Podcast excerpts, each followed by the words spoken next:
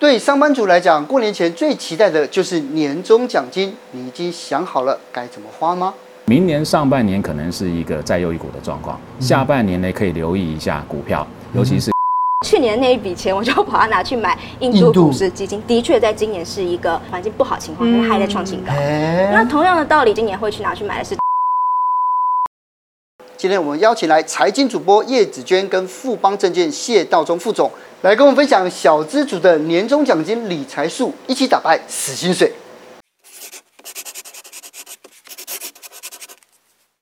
瑞珍，你现在还有年终奖金吗？这没有了，我们都没有啊，还是？我要给你是是？我要给你 是不是？哎呀，钱，然后年终奖金说要干什么？要出去玩，要然后要想要缴房贷。那这几年有新的那个想法，所以这个我要问一下这副总，就是现在啊，就是因为大家拿到拿到钱的时候都知道说要投资，对啊，但我们要怎么样去判断这个时机，还有这笔钱应该怎么样才能妥善运用？明年上半年确实可能还是碰到今年的状况，呃，美元指数还是很高，呃，通膨还是很高，大家很辛苦，那可能公债殖利率还是很高。那因此，明年的上半年如果要给小资族的一个建议的话，嗯、可能明年上半年确实还是保守一点啊，债券可能还是比较好的一个选择。哦，比方说短年期的债券，两年、三年的债券，其实现在殖利率有五个 percent，其实是一个相当不错的一个回报。是。那下半年如果要思考它的降息的这个一个问题的话，可能现在预期是明年下半年 Q 四，或者是二零二四年的第一季。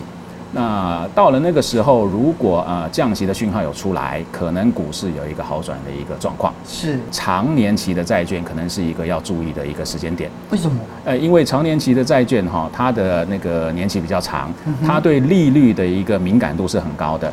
你呃在降息的这个过程中，长年期的债券是有机会会获得它资本利的，除了领息之外，是有办法赚到一个资本利得的。因此，如果纵观您刚那个问题，明年上半年可能是一个再优一股的状况，下半年呢可以留意一下股票，尤其是科技股啦，或者是一些比较稳健的大型股，在呃降息的一个讯号出现的一个前期，是可以留意这些状况。是是。那子娟怎么看呢？在呃时间分配上跟标的的选择？那我之前稍微去看了一下主计处，在二零二一年那时候平均哦，所有的上班族平均的年终奖金数字大概是七万多块，所以它其实是一笔。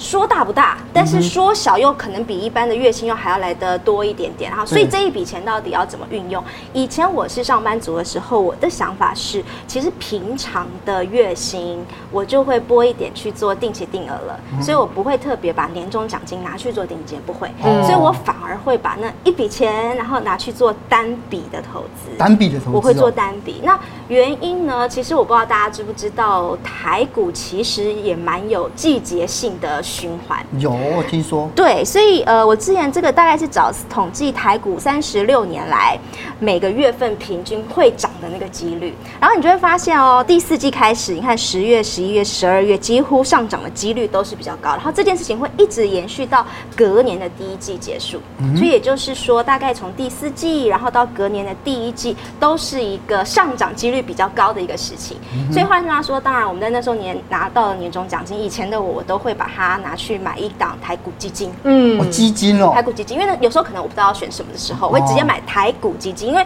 上涨几率就是在那个时候是有的嘛。又或者是呢，近年来我会去做的一件事情是，每年到了年底的时候，各大金融业者都会办那种投资讲座，来隔年展望，然后我就去把各家 A B C D 全部的影片拿出来看，然后你就会发现一定有相同的。哦，然后我就会把那个重叠推荐，重叠推荐，然后我就会去买那个 重叠推荐的。譬如说去年我就发现大家重叠推荐印度股市，所以我去年那一笔钱我就把它拿去买印度股市基金。的确，在今年是一个在即便这个金融上环境不好情况，它还在创新高。那同样的道理，到了今年目前为止，我观察到的各大大家的重复，就像刚刚 副总讲跟债券有关，那所以我今年会去拿去买的是投资等级债。是，对，其实呃，在这么多年来，大家都知道说要股债平衡，就是要要资产配置。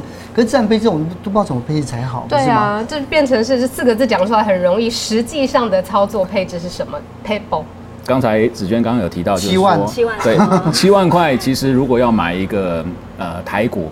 比较呃护国神山之类的比较有名的，其实很难进入，只能买到半山腰而已。是是是。那因此呃，我觉得小资族甚至投资新手，甚至投资老手哈，在定期定额的这个方式，我觉得是我们相当推荐的。呃，简单说有几个优点。第一，我们刚刚有提到进入门槛比较低，我不需要好多好多钱去做一笔投资。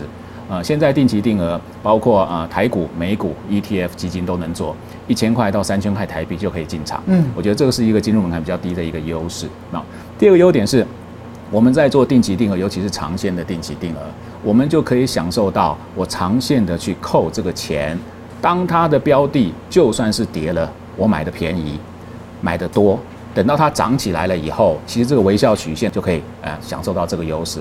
那第三点，呃，现在在银行也好，券商也好，我们提供给呃投资人的一些选择的标的，都是我们有把关过的。比方说，我们会挑选大型的呃标的。啊、呃，那个呃，市场的份额很规模很大的标的，长线展望佳的标的，这些对投资人而言，他进入了这一个投资市场，我们就帮他先守一关。我觉得定期定额是有这以上的三个优势，我觉得是可以给呃投资人，尤其是新手投资人和小资族来做参考，对。只觉得你听到他喜欢定期定额，那你自己呢？你自己财经主持，然后资产配置的策略上面是？其实我们还是有定期定额啦，还是 就是刚刚讲说，呃，月薪拿到的时候，还是一定会拨一笔钱是拿去做投资的。嗯、那以平常的状况来说，当然是定期定额是非常 OK，完全没有问题。可是我觉得顺着副总刚刚讲的微笑曲线这件事情，我觉得还要再提醒大家另外一个事情是。嗯呃，我们都知道说微笑曲线的前提是你买了之后股价要一直跌嘛，才会是左边的微笑曲线。要先跌再涨、啊。对对对，要先跌再涨。但是有没有那个状况？有没有可能是你买了之后，然后它先涨了，然后接下来下来有有当然有可能这种状况，对不对？所以我觉得呃，定期定额二点零版要提 要提醒升级版要提醒大家的事情是，如果今天你很幸运，你买的定期定额的标的是你买了之后。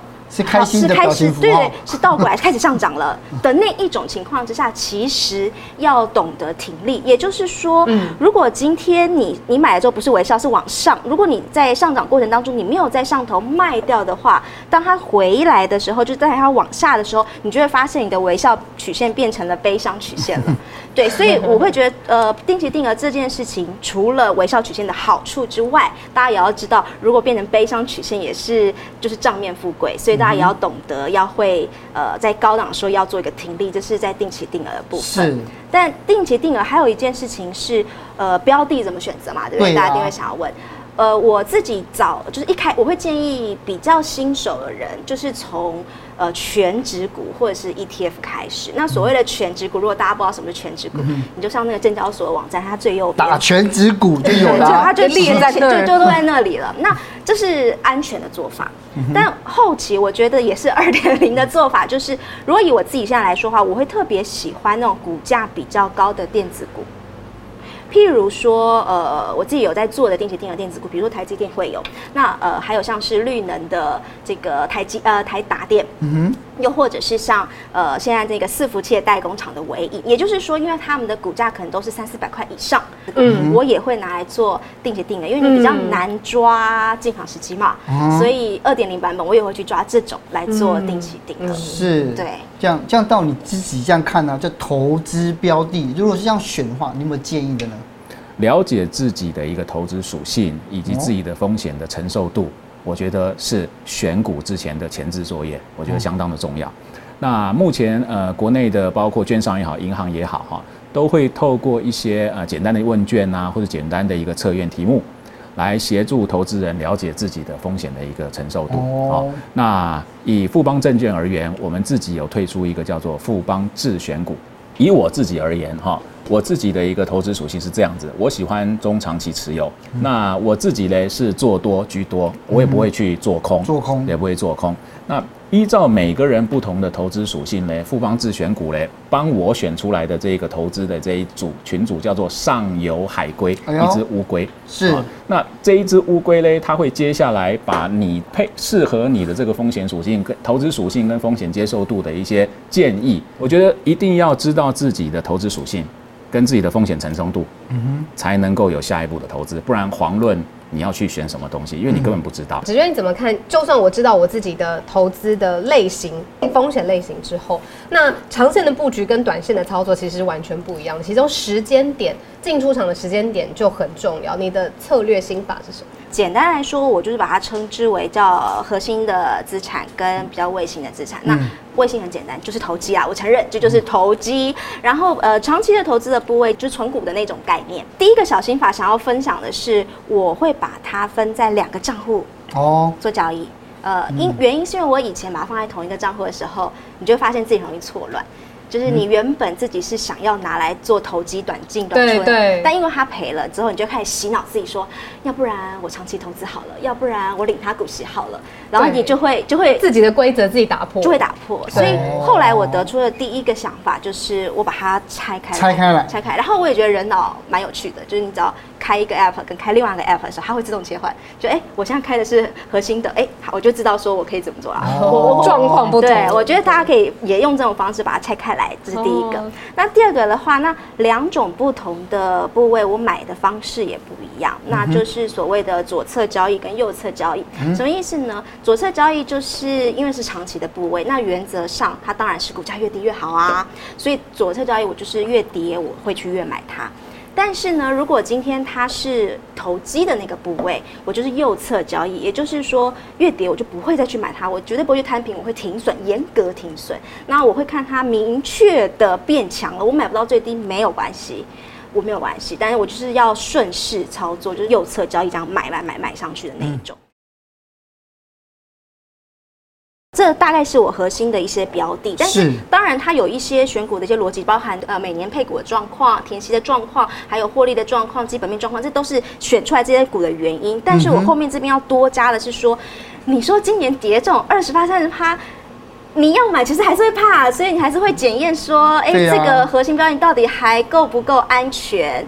那这边我想分享的是，当时我是怎么样去看说这些到底还够不够安全，让你安心。对，我能不能继续买的的？我那时候的想法是，我先把他们的营收，就是每我每个月都会去看，因为毕竟跌了好几个月，然后你就会发现说，哎、欸，我的我喜欢的口袋名单的营收不但没有掉，都还是继续呈现可能历史最高或是历史次高的状况。所以第一件事情。我觉得好，这至少他还是会赚钱的啦。对，对，这件事情 OK 了。那再来，我还会去检查第二个东西，就是我会去看他的董监持股的状况。嗯，因为大家常常都会说，谁最了解公司，肯定不会是我们嘛。对啊，一定是董监们。对，所以我觉得如果董监有。做一些减码的动作，哦、应该就是他们有看到了一点什么，这样。或者是大量买进的时候。对对对对。嗯、那我这边统计的是五到十月，然后我就会发现说，要么没有动，要么增加，减少的零点一趴，我觉得也非常也也 OK 了啦。忽略不计。对，所以基于这两个原因，然后我就觉得说，好，那我的核心名单原则上还 OK，这样子，所以我就会继续的赶在。大跌的情况之下，然后很违反人性的还去做买进，稳稳的。对，这是长期的部分。嗯、那如果你说短期的，就是投机的部位的话，我是很喜欢，就是跟着筹码面，就跟着投信走。嗯、然后常常每次都开玩笑说，就算我们操作股票没有慧根，就没有那个慧根，但我们要很会跟，就跟别人跟谁？对，哎，对，对啊。对，就是跟投信。嗯、对，那。我个人在短线操作的时候，我所以我很喜欢就是跟投信。嗯、那我这边写的投信成本价的原因，是因为我觉得一开始就是我们常常在投信刚买的时候，它一买之后可能股价就上去，常常我们没有跟上。但我会觉得大家也不用这么紧张，因为投信它一旦一买，它是一季。为单位，就大概就是三个月这样子的这种，他不会五天买完，然后你就再也不买了，不会。所以我这个的意思是说，你就会发现，其实我们大概可以去抓投信的成本价，什么意思呢？我下面放了这是就是投信的买卖超的状况，呃，我会去看它下面那个柱状，也就是它买最多，嗯，然后对应上去看它的股价，你就大概可以知道说，哎，这个就是投信它买进这档股票大概的成本就在这里啦，嗯，所以到它后期。如果又回到了那个价位的时候，都是进场的时间。我就会从如果在第一时间我没有跟上的话，哦，嗯、就是看投信的操作方法，然后复制在自己的操作时间点上。是，可是因为现在啊，就大家到处都有财经节目，然后大家看了的时候，就有有一些年轻朋友就觉得自己是少年股神，对不对？怎么冲了？对对对，就冲了之后，在在今年二零二二年，很多人哦就向下摊平的过程，不知不觉就躺平了。所以呢，我就很好奇，有时候面对这个股灾，我们应该用什么样的策略跟心态呢？因为今年整体全球市场都不好，碰到战争也是一个大的问题啊。那可能供应链的一个一个一个中断也是一个问题。碰到这一些外部的因素，使你的这个投资标的出现那个比较大的亏损，或是不如预期的一个报酬的话，回到从一开始，你买它的那个初衷还存不存在？嗯，这第一点。当然，特别要提小资族，如果你是小资的话，很怕也没有钱再摊平。那确实也听过。啊，为了不肯啊忍痛出场，呃，跟家人借钱的，跟女朋友借钱的也有。我建议这种东西真的要静下心来，啊，千万不要再用举债来摊平，啊，这个可能不是特别的一个建议。嗯，是。所以定期定额的部分，如果这一个股这一个标的的前景还存在，我觉得是可以考虑是不是用耐心再继续的等待它。是，对，我觉得这是一个很重要的。哦，那如果呃。你的风险的一个呃承受度是比较高哦，那可能一下子也不是有很急的呃金钱的需求需要要要利用的话，可能再加上当然还是要加上这个标的是有前景的，可能摊平的这个决定就会比较好做。嗯，我想可能是这样子来说明的。理解，这样很清楚。那只觉得另外一个最近市场上面大家很喜欢投资的就是高股息 ETF，我不知道你自己在看这类型的产品的时候有没有什么是特别要注意的，或是你的心法是什么？高股息 ETF 真的很重要，因为像今天早上就有一笔就是高股息的配息下来。我今天早上早上起来看 iPhone 跳出来，财富自由了吗？开心就开心，就觉得我今天可以坐计程车出门，这种概念。我个人会特别喜欢的是高股息，然后再加上近年很夯的 ESG 的主题加在一起，就是有高股息，然后又有呃 ESG 主题加在一起的那种 ETF。那呃，大家。我觉得有些人可能会觉得说，哦，ESG 就是我们要环境永续啊，公司治理啊，要爱地球啊，感觉很高大上，然后感觉好像跟股票没什么关系。但我之前有去看一些数据，就是，但我那个数据是美国的啦。如果以美国 S M P 五百指数的 ETF，它是在股灾的时候，那个时候的整体 S M P 五百指数的 ETF 大概是跌了百分之三十三。嗯。但是如果是加了 ESG 的的那种 ETF 的话，它大概是跌百分之二十五。你说还是跌啊？对啊，当然还是跌，因为跌幅小。但是对，一个是大盘是三十三，但是它是二十五，哎，跌幅其实相对来说是是小的。那以这个数字其实对应到今年。你看台股跌了三十几趴，但是你就会发现那些高股息含 ESG 的这类的 ETF，其实它相对来说，它的跌幅也比整个大盘都还要来得轻一点点，所以它也是相对来说也是稳健的啦。哦，这样听起来安心蛮多。是，那这样子你就应该好好，等一下更好下去，应该好好来考虑一下。留下来，留下来，教教我，教教我。对啊，我看一下我是不是上海海龟，上游海，上游，上游，上游，上游。对，今天谢谢，谢谢你们，谢谢，谢谢，谢谢，谢谢，谢谢，谢谢。